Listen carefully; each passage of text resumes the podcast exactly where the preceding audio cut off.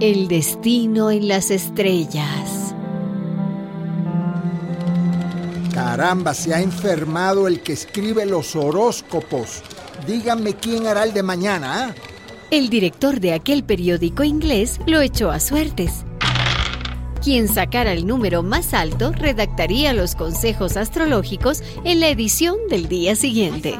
¿Yo? El periodista designado para escribir el horóscopo alivió su aburrimiento escribiendo bajo un signo zodiacal estas líneas siniestras. Todas las penas del año pasado son nada en comparación con las que hoy caerán sobre ti.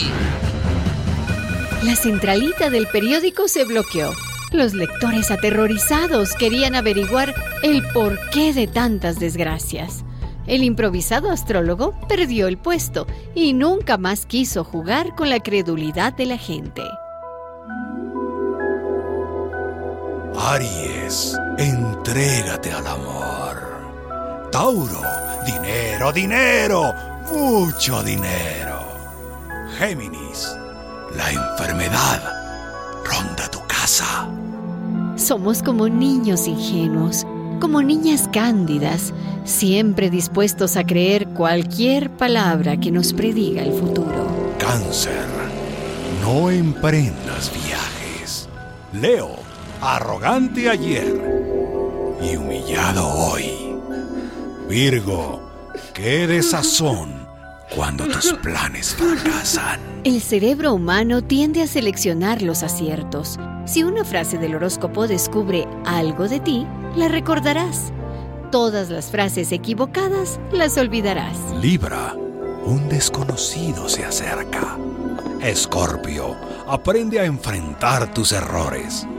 Sagitario, es momento de invertir. Las constelaciones son conjuntos de estrellas situadas a diferentes distancias y sin ninguna conexión entre sí. Se mueven a gran velocidad.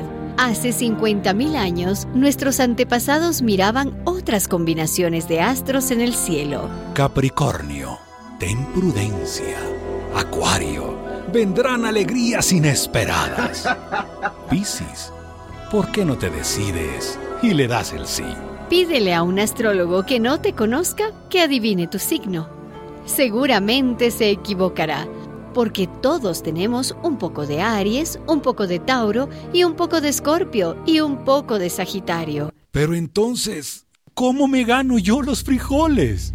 La astrología no tiene ningún fundamento científico, pero para algunos representa un buen negocio.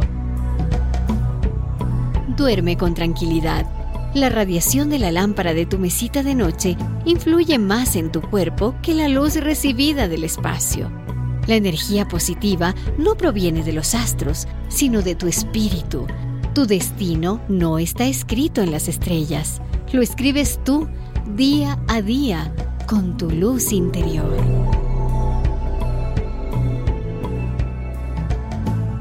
Una producción de radialistas.net.